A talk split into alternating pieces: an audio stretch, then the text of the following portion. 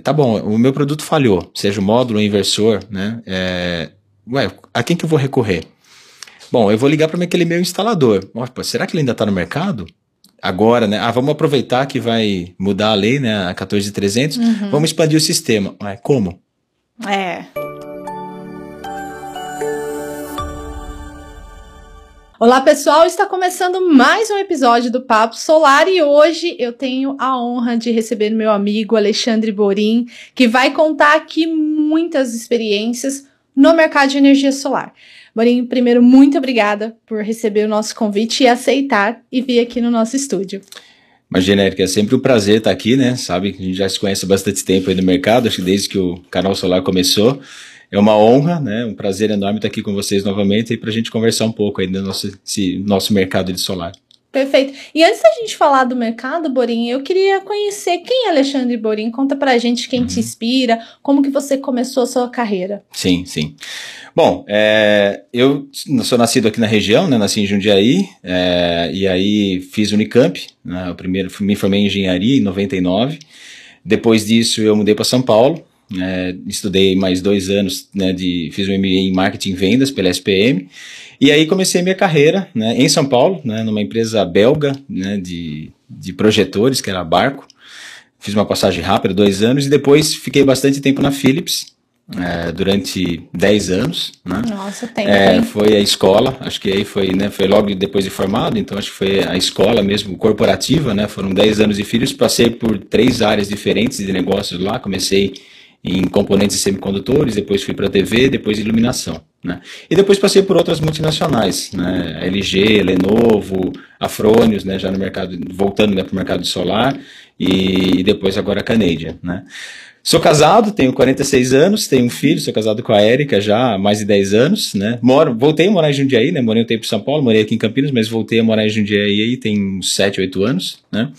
E, assim, gosto bastante, né, do mercado que a gente está hoje, assim, gosto bastante de ficar com a minha família, é, ando de moto de vez em quando. Ai, né? que delícia!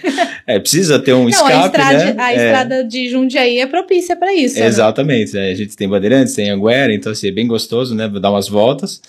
E, e é isso aí, assim, eu estou bem, bem família mesmo, sou bem caseiro, né, gosto também de ficar em casa, curtir um pouco, né, porque a gente viaja tanto, né, né no mercado que a gente está, toda semana fora, então, final de semana a gente gosta de ficar mais próximo aí de, do, da família. Ah, legal. Realmente é uma, uma correria, né? Uhum. Você hoje está como diretor de vendas para distribuição na Caneja, né? Isso. Mas você já teve várias experiências, como você mesmo comentou. Conta pra gente como que foi é, essa entrada no mercado de energia solar. Pelo que eu vi, você é um engenheiro que buscou a parte de, de, de comercial. É, é. é, é. bem legal isso. Muitas uhum. pessoas podem se identificar, né? Tem a formação técnica, Sim. mas agora foi em busca de encontrar a questão de negociação e tudo mais. Como que isso te ajudou a entrar no mercado de energia solar? Sim. É, eu falei, me formei em engenharia, mas efetivamente nunca trabalhei mesmo como engenharia, né? Assim, desenvolvimento, laboratório, isso, isso tudo não. Eu sempre é, trabalhei mais na área de aplicação de produtos. Né? Então, é, desde o início eu fui engenheiro de vendas, depois eu fui gerente de vendas já lá na Philips, e, e, depois eu tive uma passagem ainda dentro da Philips né, como gerente de produto. Eu trabalhei três anos como gerente de produto. Então, na realidade, você é, tem engenharia como base, né, você usa realmente né, todo o seu conhecimento técnico que você adquiriu, mas efetivamente você não está uh, no laboratório ali desenvolvendo o produto, né, mas você tem que entender muito da aplicação. Né? Quer dizer, Tem que é entender é, o mercado. Exato, é, exatamente. Então é, é, você. É, eu gosto muito de fazer essa ponte. Né? Então, assim, você tem um produto, tem um mercado, como é que esse produto vai se inserir no mercado? Né? Então, e aí foi por isso também que depois eu busquei né, um MBA de é, marketing e vendas. Porque ele me dava, na verdade, essa outra base, essa outra parte que era a aplicação do produto no mercado. Ah, entendi. É, assim, como é que esse produto vai. Como é que a gente vai vender? Né? Como é que a gente, qual a estratégia né, para colocar esse produto no mercado? Qual a precificação? Que tipo de estratégia de marketing vai usar? É, qual o canal que a gente vai utilizar? Então, tudo isso é, ele, eu acabei tendo né, nesse, nessa segunda faculdade, né, o, MBA. É, e e aí eu sempre gostei mais de vendas, né? e aí, aí acho que é nato, né? É natureza. Assim, eu não me via realmente depois de formado como engenheiro trabalhando ali fechado num laboratório, né? Eu gostava Você realmente gosta do de, contato, né? Gosto de contato com pessoas, gosto de estar na rua, né? Gosto de, como eu falei, fazer visitas, é, entender como é, a, as demandas, né, que o mercado tem, é, que os instaladores, no caso do solar, têm, né, e de outros, dos distribuidores, né? Eu sempre trabalhei muito com distribuição. Então, é, é essa era a maneira que eu encontrava de ser feliz, né? De acordar todo dia ali para trabalhar, né? E definitivamente não era como eu falei, ficar no ambiente fechado, era ir para a rua. E aí isso foi me levando naturalmente para o caminho de vendas, né? É, foi assim uma coisa bem natural que aconteceu. Entendi. E a sua primeira experiência na área de solar foi na Fronius? Foi antes antecedeu ainda. na LG? É, foi na LG. Em 2012, né? É, eu depois de 10 anos, né? Na, na na Philips, eu acabei mudando para LG, e aí na LG eu fui para lá, na realidade, para o mercado de iluminação. A LG estava vindo para o mercado com o, as lâmpadas de LED, lâmpadas de luminárias de LED, e foi por isso que, na realidade, eu acabei indo para a LG. Mas logo no início, a LG também tinha os painéis solares, ela também fazia os módulos, né? fabricava aí na Coreia. E aí eles falam, não, ah, tem um cara ali de novos negócios, né? Começou a iluminação, ah, dá solar para ele também. Tem LED, né? é, tem LED, tá tudo ali, novos negócios, né? Então eu acabei também abraçando é, os módulos na época.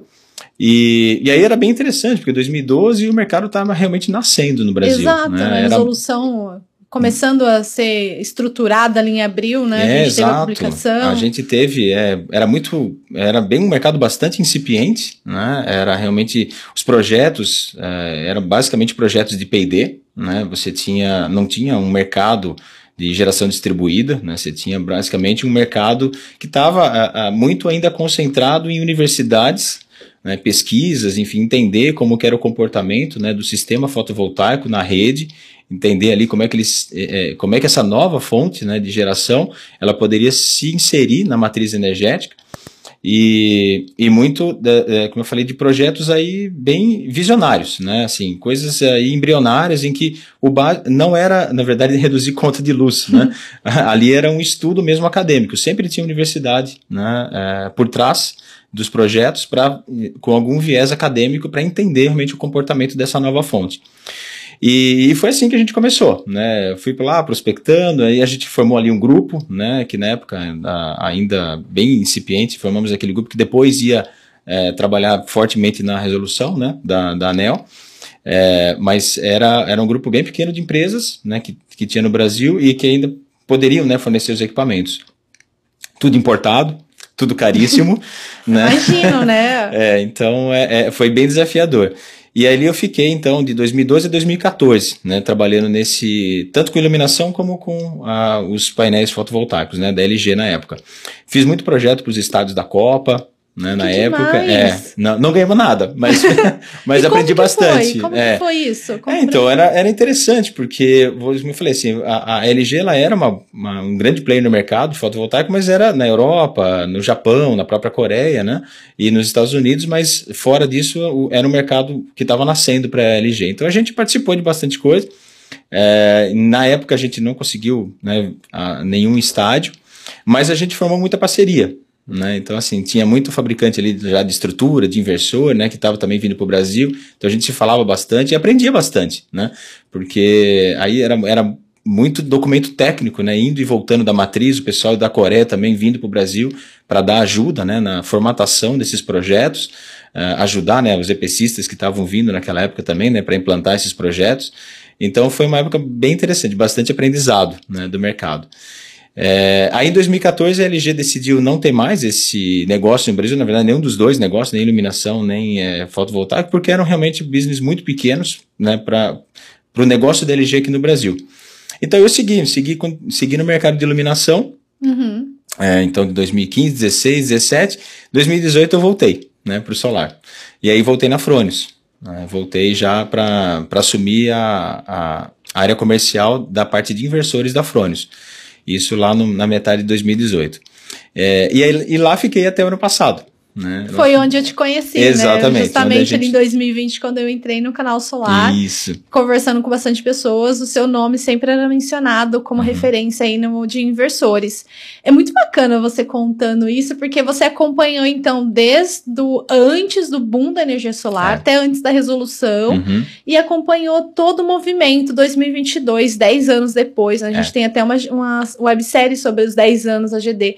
Como que você viu esse crescimento? Se você puder explicar, não só em crescimento do profissional, uhum. do integrador que você que nos assiste, mas também das tecnologias, né? Os módulos mudaram muito, acredito mudaram. eu, questão de potência, né? A gente falava potência de 200 lá no começo. Uhum. Hoje a gente já tem até de 700. Sim. Como que é a sua leitura desse, desse cenário do mercado de energia solar? É, então, é, o, o mercado ele tá ainda nosso, ele é um, em constante evolução, né? E até a gente estava, né, conversando um pouco antes aqui com o Bruno, né? Uhum. É, é, é algo que não vai parar, né? A energia fotovoltaica, ela é uma energia, assim, que eu falo sempre, ela é muito democrática, né? Porque, assim, ao, mesmo tempo que você tem grandes projetos, né?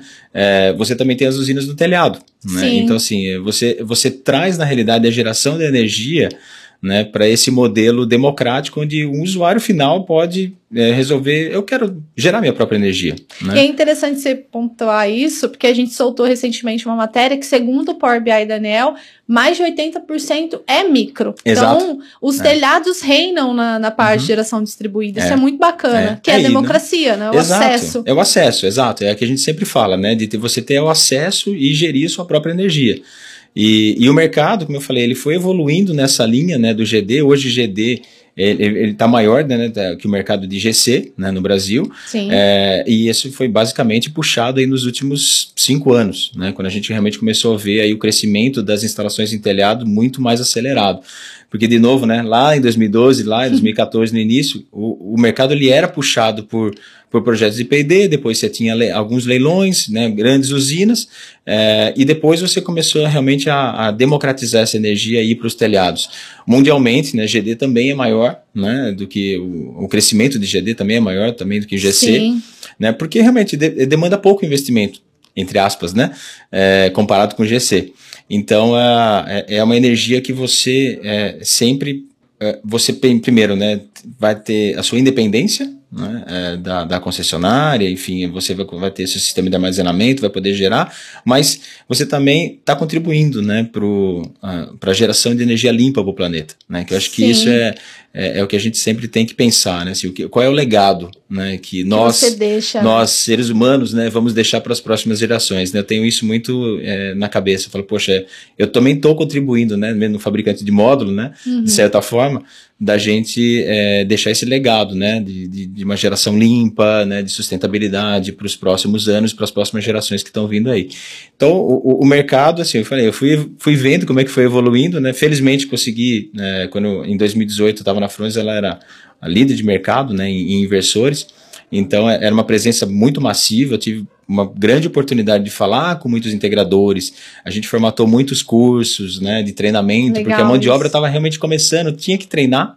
Né, e, e, onde você vai treinar realmente é com o inversor. Né? O módulo ele Sim. é um componente fundamental no sistema, mas ele é de ligação, vamos dizer, fácil. Né? A, a, a, mágica realmente acontece ali no inversor, né? É Sim, é onde a energia é transformada, onde você tem todas as conexões. Então, acho que a gente também se via obrigado, né, como um fabricante de, de inversor ali, de, da líder do mercado na época, uhum. é, da gente realmente levar esse conhecimento. Assim, como fazer uma instalação bem feita, como você é, é, realmente ter uma instalação pelos próximos 20 anos, né? E, então, isso foi, foi bem bacana, assim, né, formatar toda essa é, essas áreas de negócios né, na, na Frones. Não, é legal que você mostra a importância da qualificação. É algo que, como a tecnologia, ela sempre se aprimora, ela sempre vai ter melhoramentos, uhum. a capacitação, ela vem junto, né? Porque uhum. se tem tecnologia nova, tem que ter aprendizado novo. Exato. E aí eu queria que você comentasse, foi até uma das conversas que você teve aqui com o Bruno, sobre a evolução dos módulos, uhum. né? Como que a Canadian vê essa evolução, qual que é a importância da pesquisa e desenvolvimento, como que o investimento Sim. em novas tecnologias puxa o mercado, fortalece cada vez mais. Sim.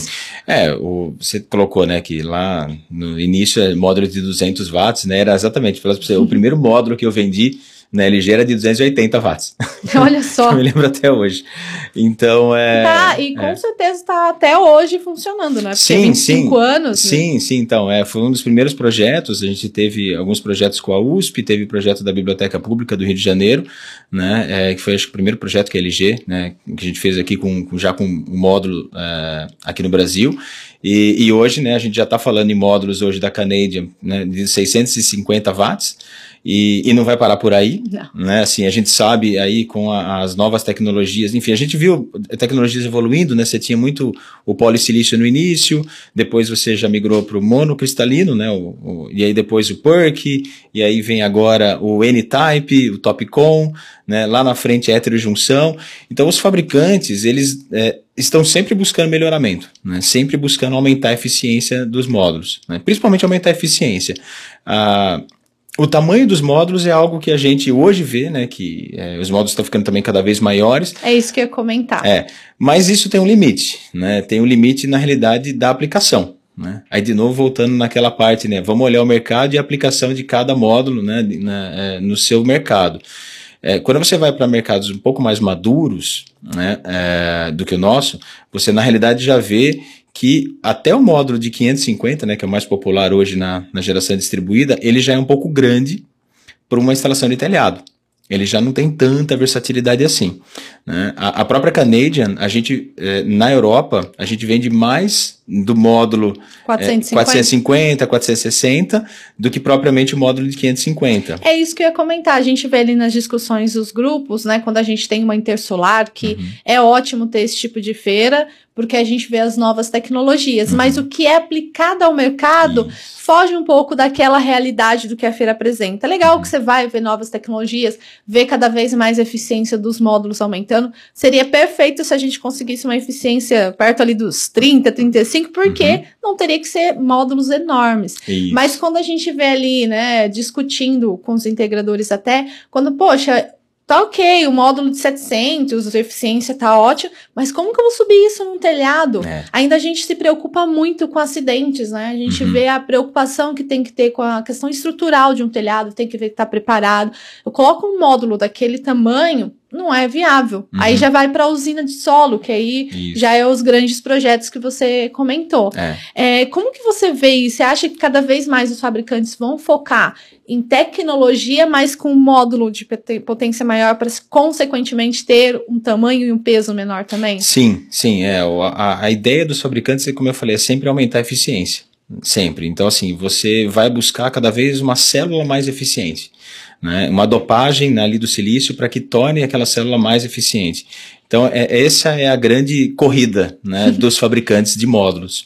E, e de novo, a, a, questão do tamanho do módulo ela tem que, é, é, tem que ser vista do ponto de vista da aplicação, sempre. Então, hoje, por exemplo, a Caneda tem um módulo né, é, que é mais eficiente do que o nosso de 550, né, então assim, ele, ele beira, se me fala a memória, 23% de eficiência, mas a gente só vende, por exemplo, na Europa onde a gente é, entende lá, os, o mercado já entendeu que um módulo né, de, nessa faixa entre 450 e 500, ele é o ideal para uma instalação de telhado. Uhum. Acima disso, você é, vai para uma instalação de solo. Né? Ou uma instalação, enfim, de um, de um grande armazém. Aí tudo bem, você tem espaço no telhado também para potências maiores. Mas, é, de novo, aquele papo de entender a aplicação de cada produto em determinados mercados. Né? O Brasil ainda não está nesse O Brasil nível. ainda não chegou nisso, né, assim, mas eu tenho conversado com muitos integradores é, e a gente tem feedback né, de que realmente é, parece que ali o, o módulo né, nessa faixa do 550, do, do 500 ao 600 é o limite para as instalações de telhado, né? Porque é o que você colocou bem. Você tem ali é, fatores de tamanho do, do, módulo, né, assim, como levar o módulo até lá em cima, peso do módulo sobre o telhado, né, então assim, se você tem um, mais módulos, você tem uma distribuição de peso melhor, é, do que colocar menos módulos e ter pesos mais concentrados, uhum. é, então assim, tudo isso tem que ser levado em consideração, né, e, e aí na realidade isso só ocorre com o amadurecimento do mercado, né, e com algumas às vezes experiências negativas, né, de, de utilizar um ou outro módulo, então daí o integrador começa a perceber, não, acho que aquele telhado vai melhor esse módulo, aquele telhado vai melhor aquele outro módulo. A instalação de solo, claro, por si só, ela vai continuar também tendo módulos cada vez maiores, porque aí, é a gente não está falando de restrição de espaço, né? Exato. É, você quer, se possível, aumentar ainda mais, né? Então, assim, o, os fabricantes têm olhado muito também é, é, inclusive a Canadian, né, a gente tem projetos é, de instalações é, em alto mar para módulos, então, assim, e aí a gente vai olhar outros é, fatores, né, como o nível de salinidade, né, quanto que o, o módulo tem que suportar, a reflexão, né, porque no, é na água é muito maior exatamente do que no próprio solo. É, então a gente, né, vamos dizer, os fabricantes também estão olhando outras fronteiras, né? Vamos, Entendi. É, vamos sair um pouco da, das instalações normais ali de telhado e terra, né? É, mas também vamos água, né? Poxa, o mundo, três quartos do mundo é água. Exato. E por que, que a gente não coloca painel em cima da água, então? né? Mas é, vai caminhar nessa linha, entende? Assim, por isso que eu falo, ah, o solar hoje ele entrou num, num ciclo em que ele não vai parar de crescer.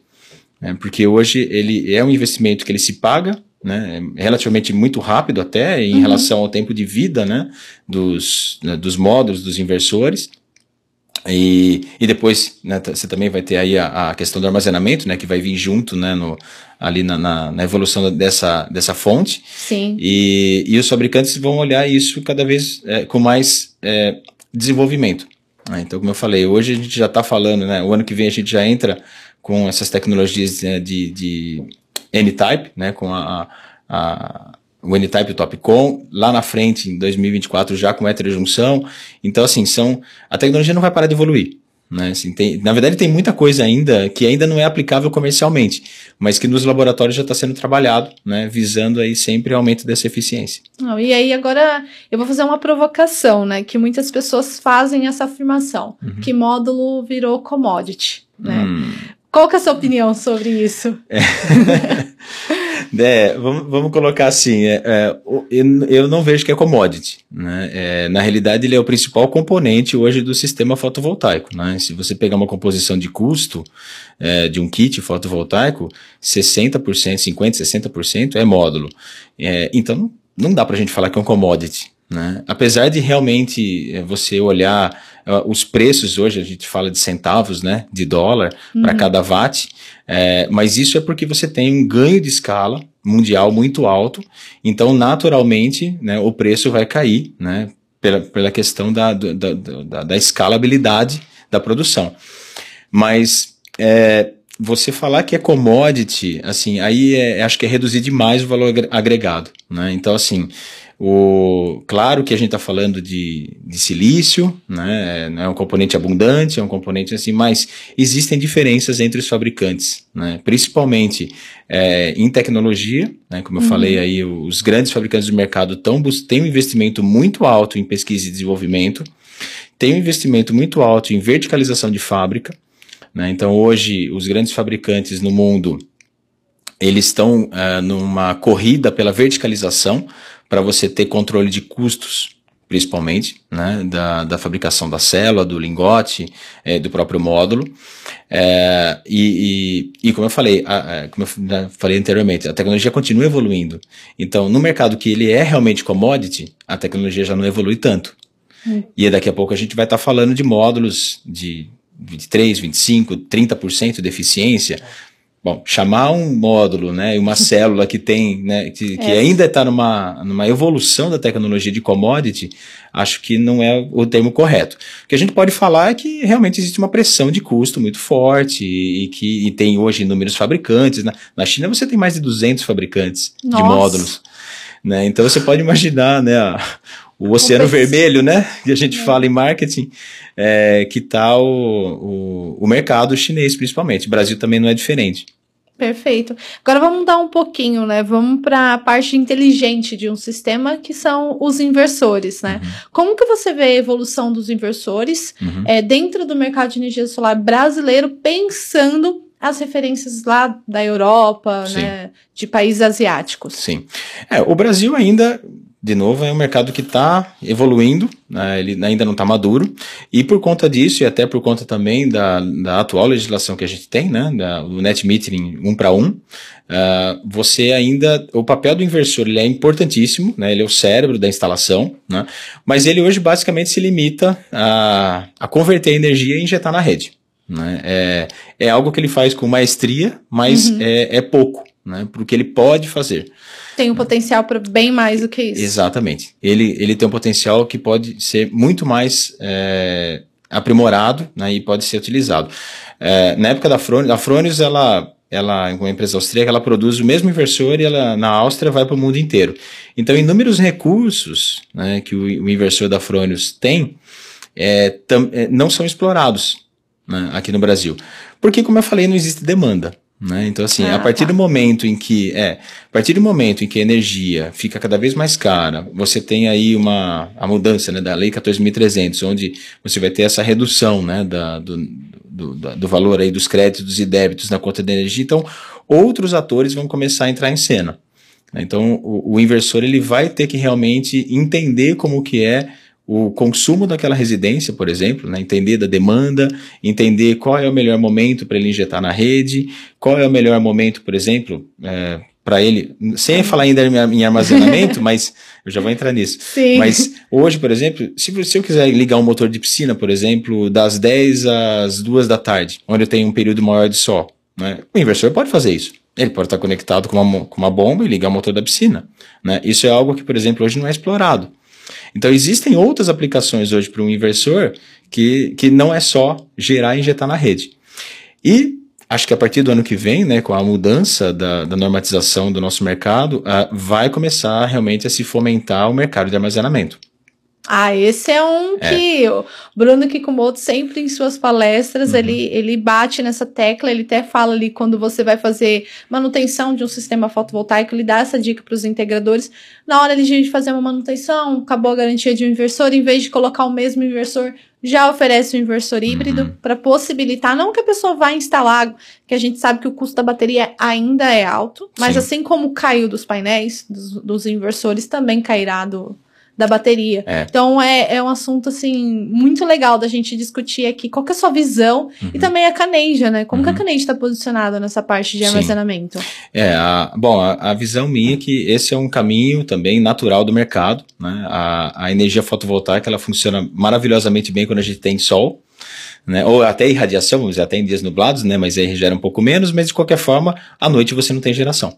Né? Exato. Né? E, e aí, é, seguindo aquela linha né, de você gerar sua própria energia e ter uma certa independência né, da, da rede elétrica, da concessionária, você vai acabar é, naturalmente procurando um sistema de armazenamento né, para complementar essa sua é, geração de energia e o armazenamento né, junto.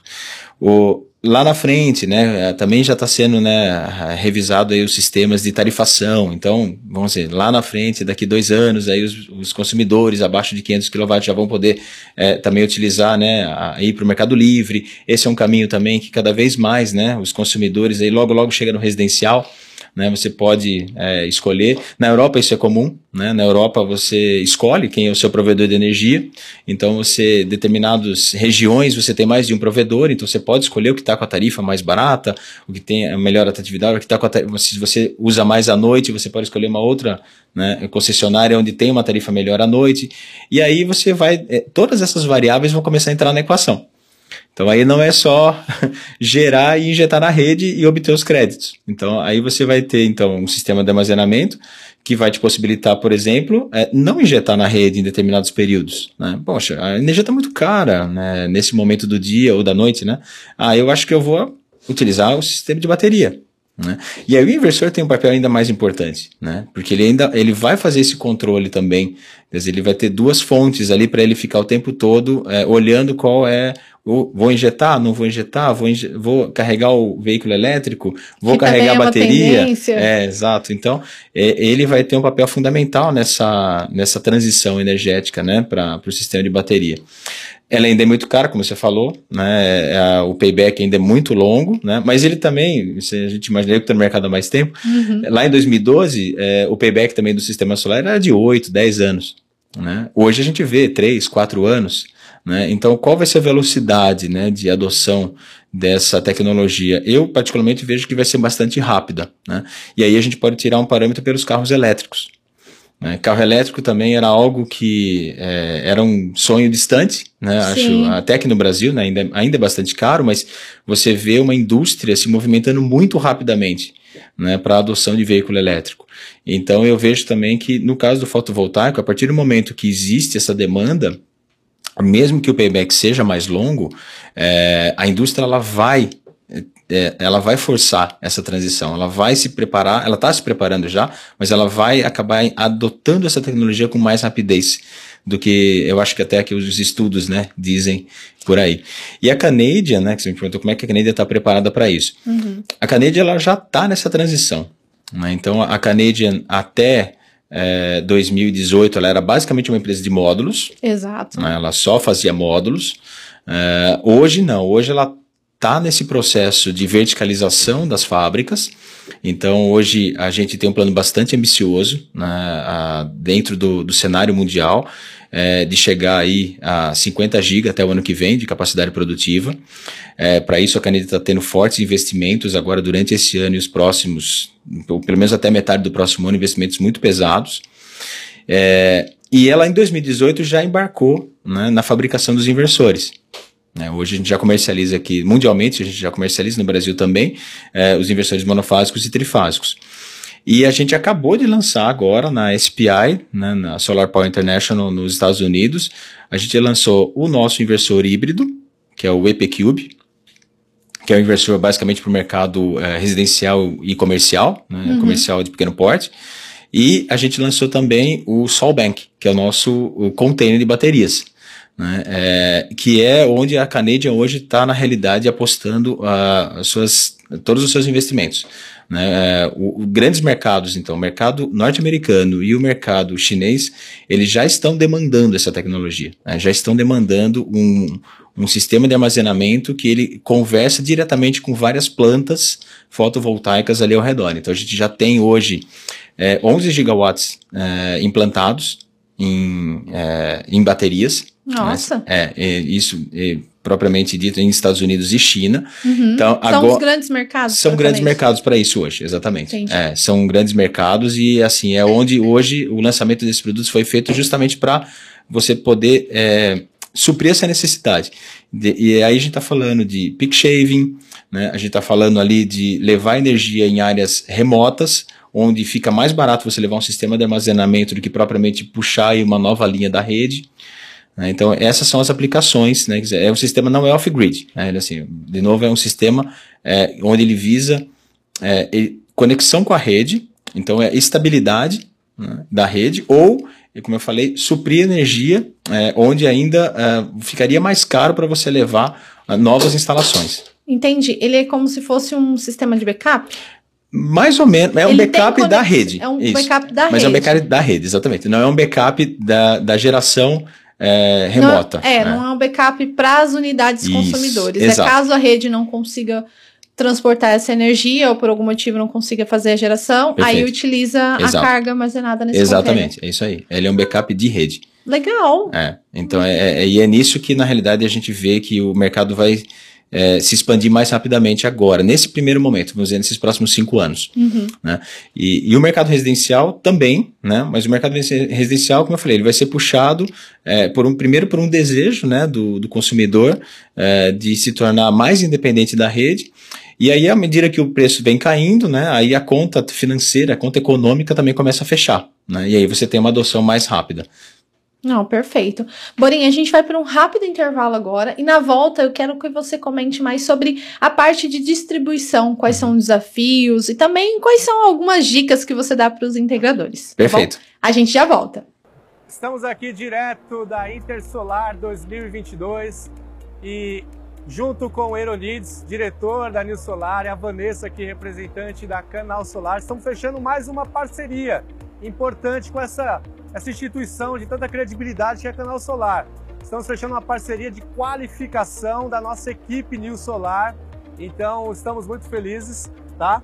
Por essa parceria e temos certeza que estaremos mais especializados naquilo que fazemos. Fazemos com muita paixão, com alegria, mas também com competência. Por isso, nós estamos fechando essa parceria aqui hoje na Intersolar com a Canal Solar, uma empresa de muita credibilidade no mercado.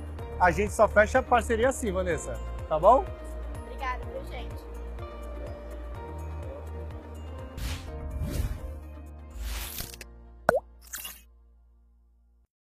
Fala pessoal, voltando ao Papo Solar, e Borinha, antes da gente falar sobre o mercado, né, que eu falei antes do intervalo, eu queria pontuar é, sobre a reposição e até mesmo na hora da gente montar um sistema. Tem uma experiência, né? Finalmente, os condôminos do lugar onde eu moro aceitaram instalar um sistema de energia solar, aproveitando aí a janela de oportunidades antes da lei 14.300 passar a valer. Uhum. E eu fico me perguntando a discussão que a gente teve aqui, né? No local lá eu tenho, nós temos uma portaria, uma área de churrasqueira, não é um espaço muito grande.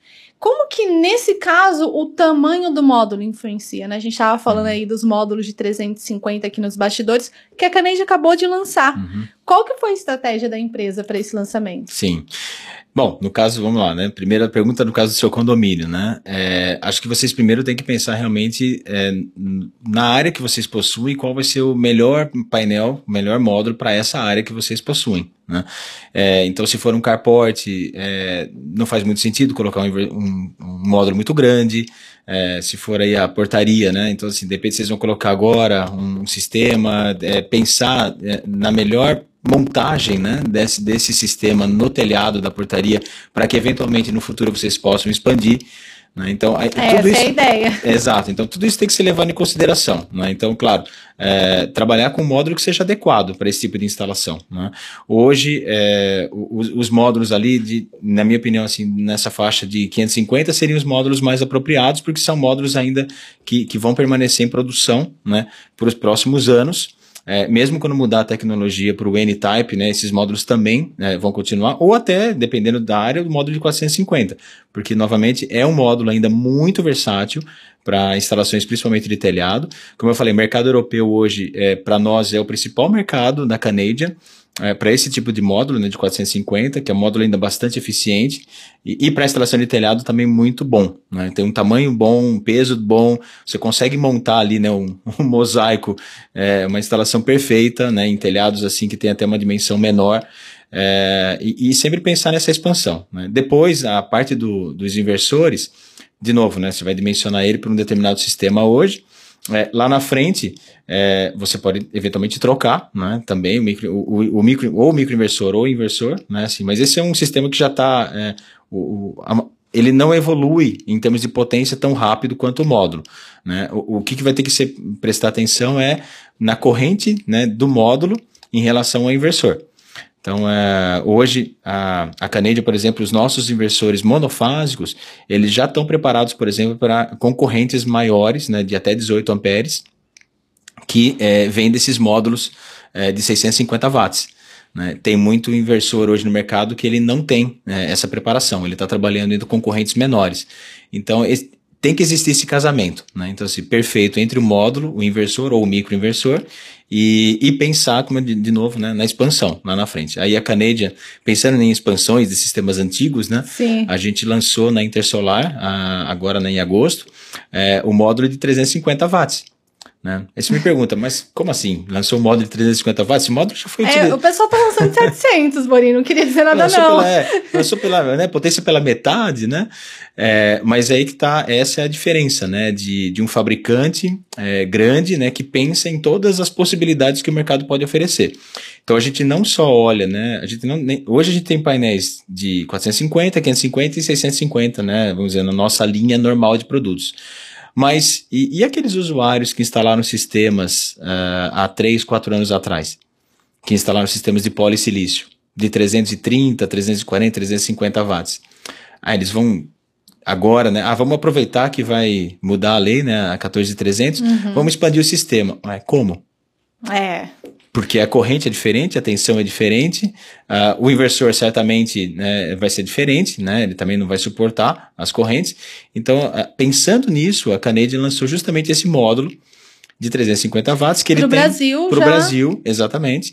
E com características, eh, lógico, com célula hoje monoperk, né? Uhum. Mas com características elétricas, né? De tensão e corrente similares ao módulo de polissilício lá de 350 lá de trás.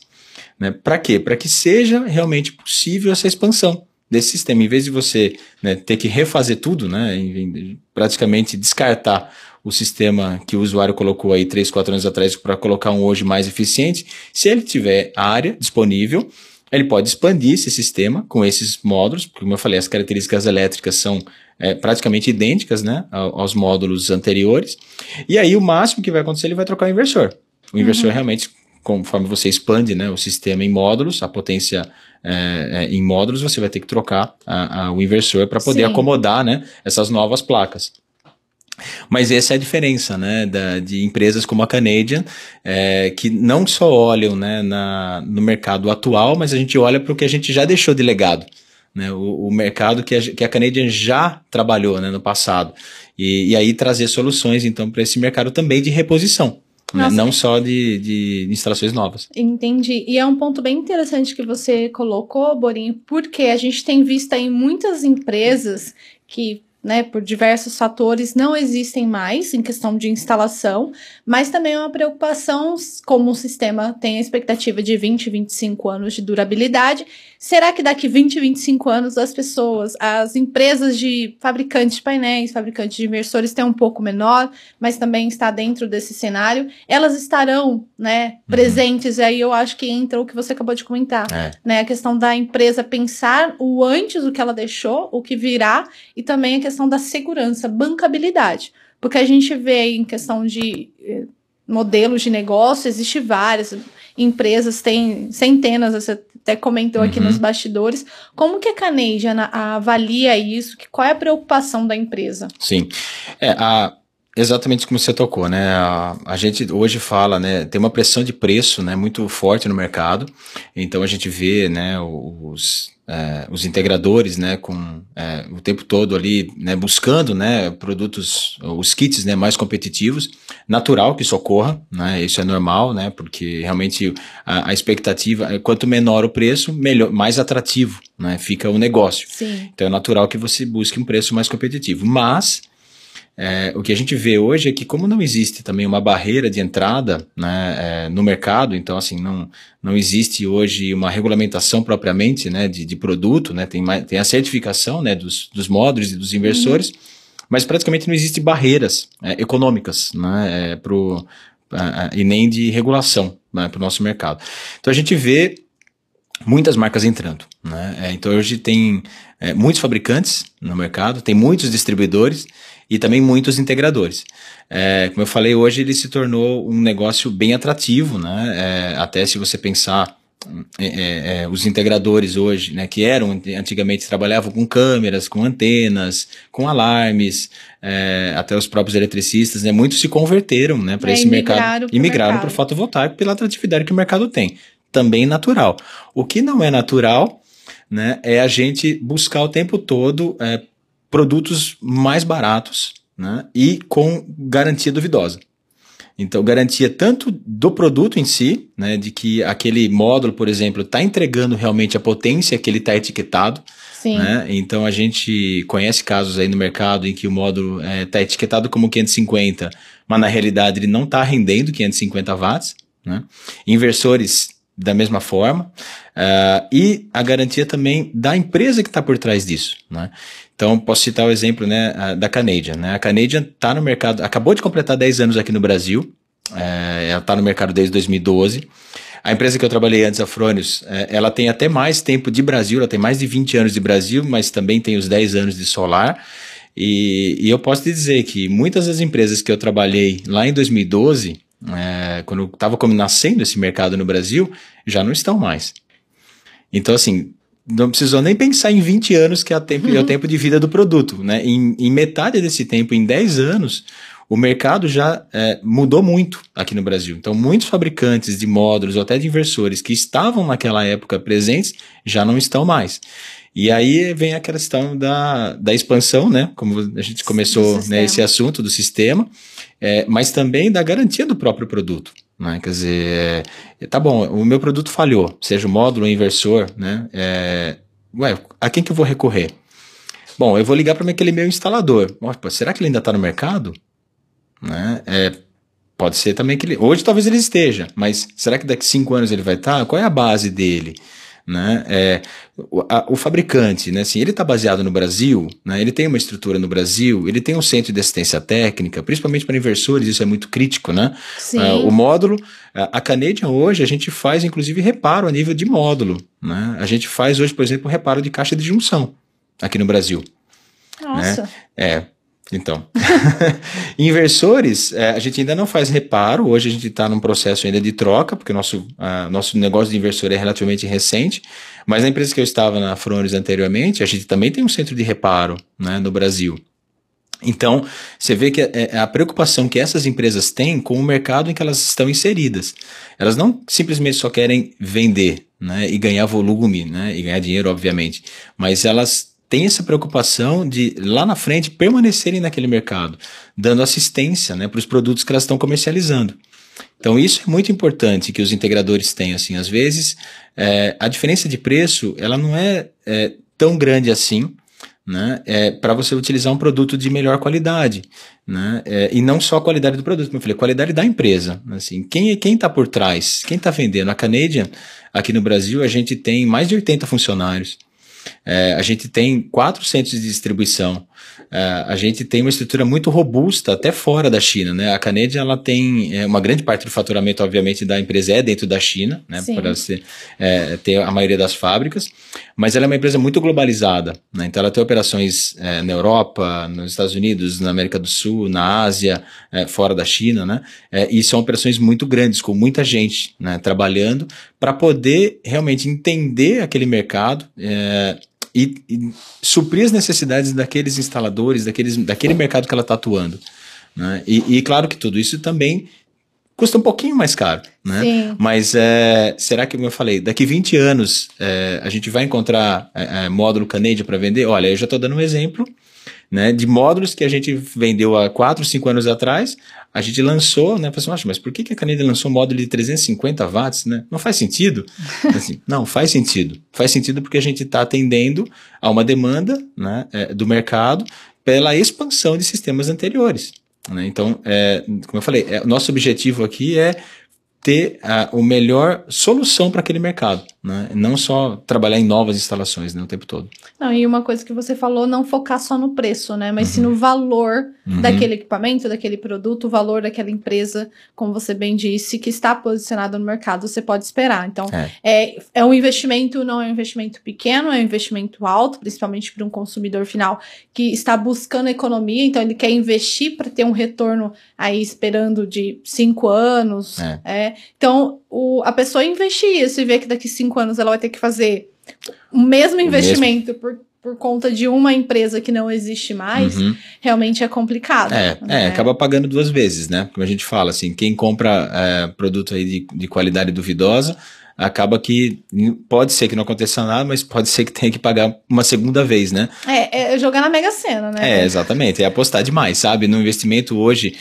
eu falei, é, é, muito atrativo, né? Três, quatro anos, cinco anos de payback, ótimo. Mas você tem que pensar que a durabilidade não é de cinco anos. Né? A durabilidade de um sistema, teoricamente, é de 20 anos. Então, poxa, é, acho que vale a pena investir um pouquinho mais, né? E, e ter realmente um produto é, na qual você é, confia né, uhum. em qualidade do produto, mas que você também confia na empresa, tanto a, o fabricante, né, como o próprio instalador, né? Que você está contratando para fazer o serviço na, na sua residência, no seu comércio, né, na instalação como um ah, todo. Perfeito. Agora eu quero fazer uma outra provocação porque a gente aqui gosta de provocações. É, a gente vê aí no mercado residencial é, o uso de microinversor, né? Bem uhum. presente, vários integradores trabalham só com esse segmento. É, a Caneja tem expectativa de ir para esse mercado? É, o microinversor ele é um, um, um, inversor bastante apropriado em determinadas situações, né? então situações onde você tem é, muitos recortes de telhado, né? então aí a, a, e a gente vê isso bastante né, em residências principalmente, é, sistemas de sombreamento, né, onde você também né, precisa uh, ter uma certa versatilidade né, do inversor aí para poder gerar mais energia né, nessas condições onde tem é, sombras. É, no nosso caso da Canadian, nesse momento a gente não pretende é, trabalhar com o microinversor. Nada está descartado, né? Acho que microinversor é, é uma tecnologia é, que ela está é, especialmente ela está se tornando muito interessante, principalmente para sistemas é, de, de potência mais baixa, 2, 3, 4, até 5 kW, né? Então, é, ele é um produto bem interessante, né? É mais fácil, né? A instalação dele é mais rápida, é um pouco mais simples do que o inversor string.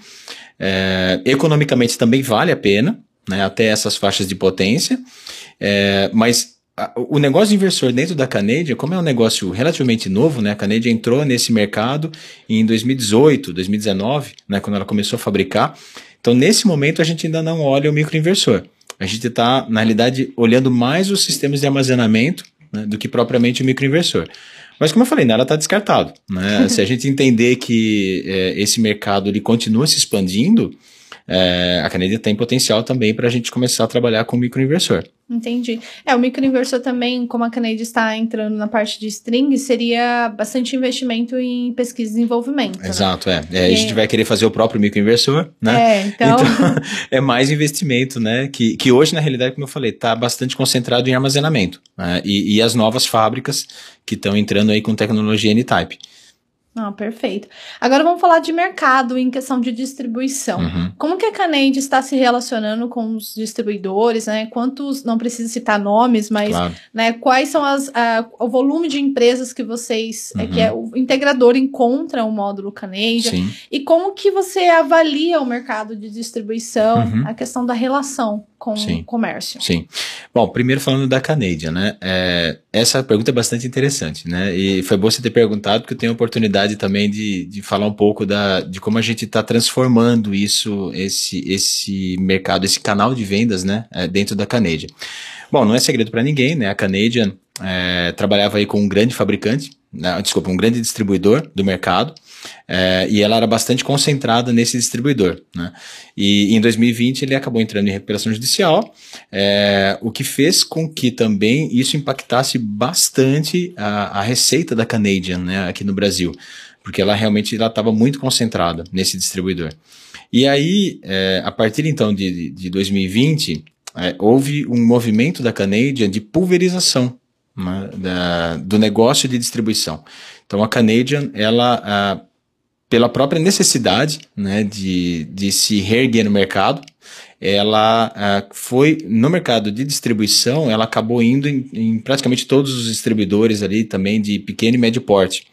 Então hoje a gente tem é, mais de 30 distribuidores que a gente tem negócios recorrentes, né, é, com, com, com, frequência, né, que compram com frequência. A Canede ela adotou também um sistema que era de vender o produto nacionalizado, entrepostado ou nacionalizado, já no Brasil. Uhum. Então ela, ela atuava né, dessa forma a, até agora, até o meio do ano. Então, assim, aí é, para 2023, né, para daqui para frente, a gente está fazendo uma mudança estratégica né, no canal de distribuição da Canadian. É, a gente não vai, é, a gente vai realmente focar nos parceiros é, que podem nos é, ter um contrato anual de fornecimento com a gente. Certo. Né? Então a gente vai mudar essa estratégia de não vamos ter mais o produto entrepostado ou nacionalizado, né, como a gente vinha trabalhando. Então a gente vai reduzir bastante a nossa operação logística a, aqui no Brasil e a gente vai passar realmente a focar nos distribuidores é, de maior porte aqui no Brasil. Então a gente vai reduzir né, desses 30, não sei ainda para quantos vão ficar, uhum. né, não, não tenho esse número mesmo, não é nenhuma informação confidencial que realmente esse número não existe. A gente está justamente nessa fase de transição, né, é, olhando então quem vão ser os principais atores nesse mercado de distribuição no Brasil, para a gente poder então é, trabalhar junto com esses distribuidores, é, como eu falei, de maior porte, porque a gente entende que a gente quer voltar a trabalhar como um fabricante e não como um distribuidor. Né? A, a Canadian, ela, é, como eu falei, a partir aí de 2020, e até foi uma necessidade da empresa, né? Uhum. nada de certo ou errado, né? É, é, foi uma mudança de estratégia por conta de uma concentração muito grande de um determinado distribuidor, e quando esse distribuidor já não atuava mais no mercado, ela teve que se pulverizar. Nesse momento, a gente está fazendo um movimento contrário, a gente está fazendo um movimento novamente de é, concentração. Né? Mas está colocando agora em várias caixinhas, né? Isso, exato. Não mais em um, exatamente. A gente quer trabalhar ali com uma meia dúzia né, de, de distribuidores, uhum. né? Bem. É, que também não possa, que a gente entende que não devem gerar conflitos né, entre eles. Claro que vai aparecer um pouco, mas é, é natural mercado do mercado. O mercado é competitivo, exatamente. Mas a gente vai é, trabalhar de novo nessa. Uh, voltar às origens, né? Voltar o que a gente estava trabalhando realmente como fabricante. Uh, a Caneda ela teve é, trabalhou muito né, nesses últimos dois anos praticamente distribuindo o produto, né?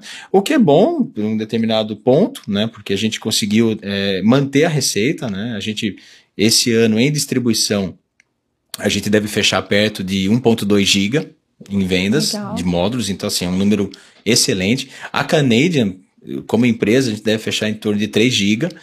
Então é, é, é, uma, é uma venda bastante substancial aqui, o que torna a América Latina é, um dos principais mercados para a Canadian mundialmente, né? nos coloca ali numa posição de destaque. E, o que é bastante bom, porque também a, a, a própria empresa né, vê dentro da América Latina uma região estratégica.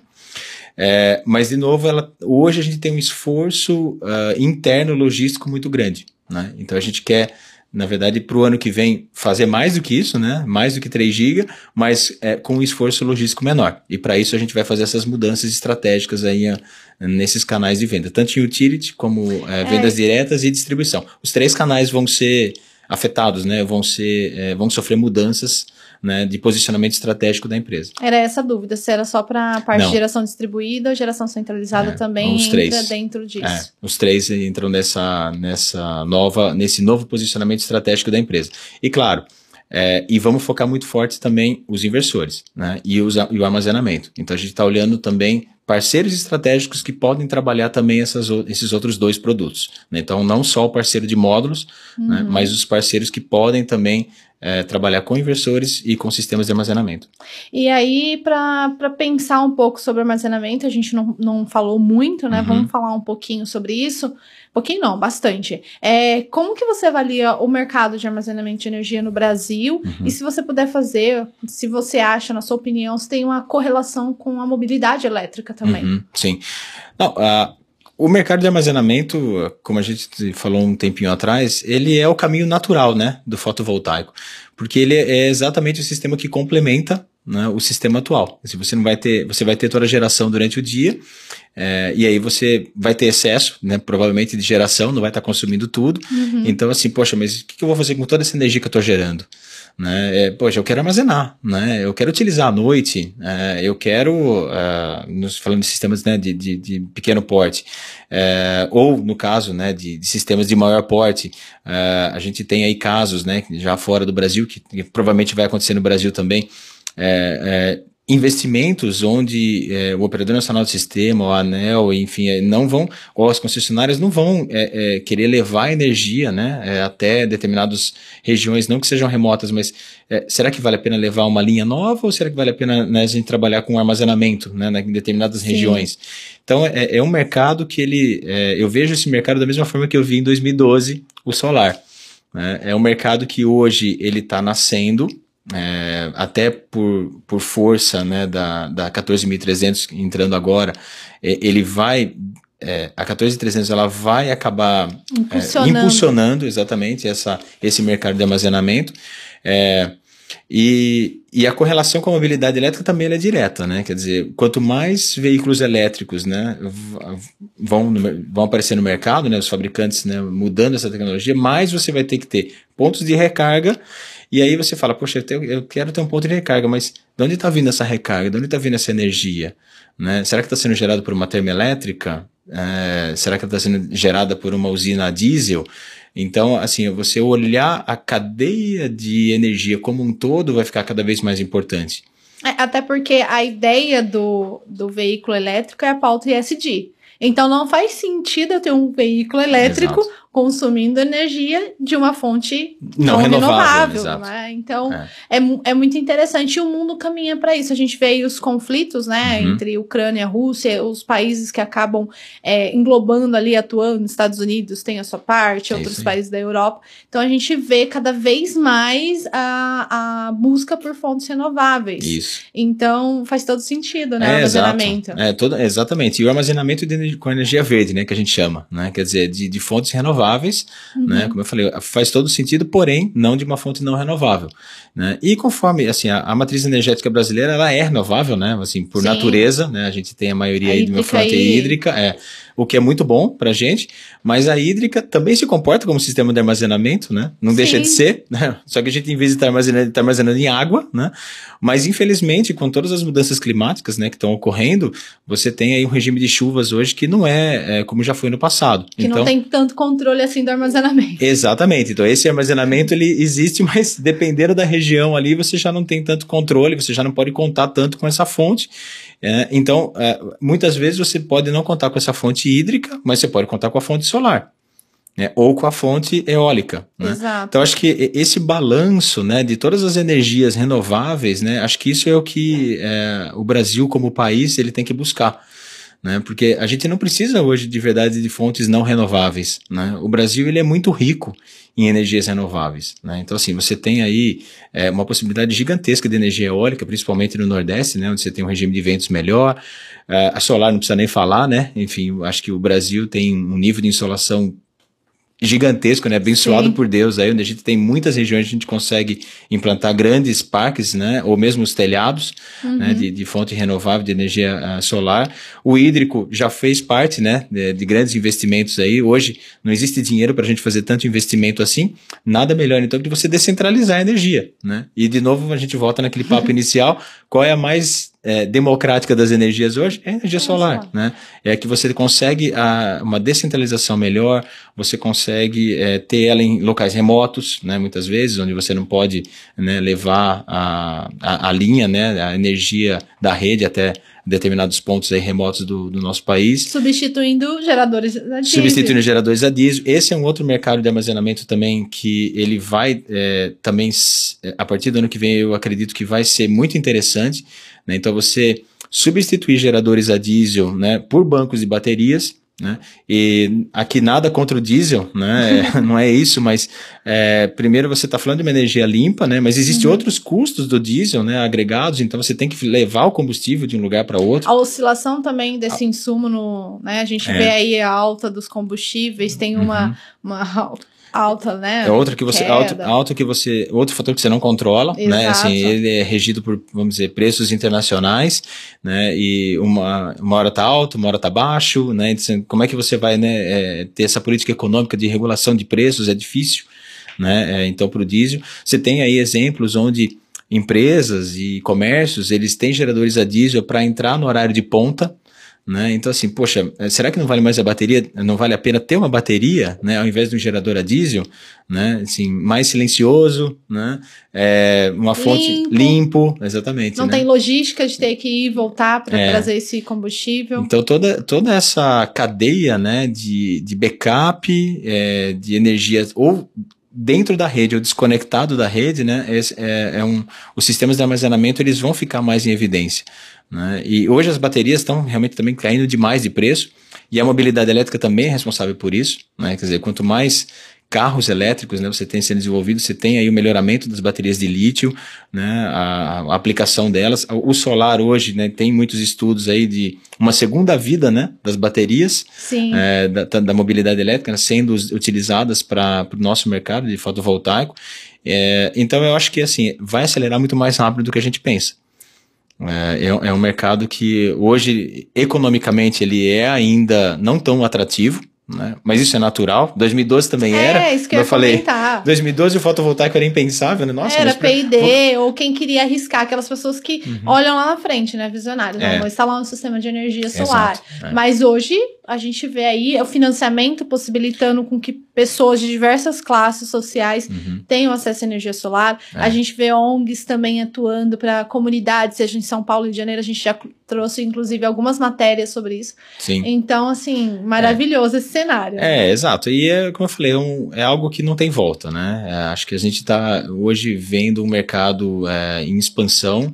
É, eu não vejo de verdade que a, a mudança né, da 14300 ela vai frear o mercado. É, porque, Concordo. Porque você tem inúmeros outros fatores, não é só, é, claro, assim, o benefício não vai ser exatamente o mesmo né, do, do atual aqui em 2022, mas ele vai continuar sendo muito atrativo. Né? É, e, e, assim, a energia não vai parar de subir, o preço né, da, da energia elétrica também não vai parar de subir, porque os custos né, de, de manutenção de rede, eles, eles são incrementais, é, não, não tem como não ser. Né? O Brasil ainda, na realidade, ele tem até uma energia relativamente barata, comparado aí com outros países né, no mundo, é, que tem até outras fontes né, não, não renováveis de energia, o que também acaba encarecendo né, o, o preço da energia na ponta. É, mas, é, é, como eu falei, é, é, algo que vai continuar sendo muito atrativo, tanto economicamente e, como eu falei, acho que a gente tem que pensar na, na sustentabilidade, né? no legado que a gente quer deixar. Né? Assim, o, qual é o nosso papel né, nesse mundo? Né? O que, que a gente quer deixar para as próximas gerações? Então, acho que nada melhor do que a gente trabalhar para realmente impulsionar e fomentar cada vez mais é, esse nosso mercado fotovoltaico. Com certeza. Bolinho, o papo tá muito bom, mas tudo que é bom a gente tem que terminar é. para ficar aquela lembrança boa, né? Sim. E eu queria que você deixasse aqui um conselho para quem está assistindo, seja integrador, seja empresário, seja investidor, uhum. seja algum parceiro seu de uhum. carreira que acompanhou Sim. você em muitos passos que você compartilhou aqui. Uhum. Essa é a sua câmera, então pode ficar à vontade para deixar a sua mensagem para o mercado. Tá, joia. Bom, primeiro, obrigado, né, é, de, desse papo. Olha, o que eu queria deixar, né, de, de, de mensagem para o mercado, né? Acho que foi um pouco do que a gente falou agora no final.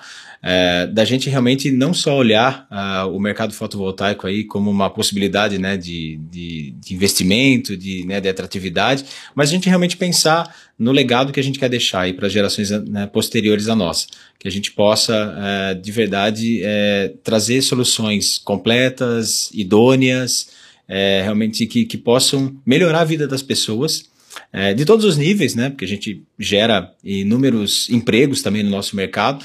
Então, é, é eu queria deixar essa mensagem para que a gente tivesse a consciência, né, de que a gente está plantando uma semente aí para o futuro e por conta disso Uh, os investimentos são importantes, mas mais do que isso, assim, uh, olhar sempre a, a, vida das pessoas, né? Uh, ter o, o, respeito que a gente tem é, com os integradores, atender é, todo mundo muito bem, né, os clientes, os distribuidores, e pensar que a gente está levando soluções aí para uma vida inteira, né, uma vida inteira, é, pelo menos 20 anos né, de solução que vai ficar ali né, é, gerando energia para as gerações.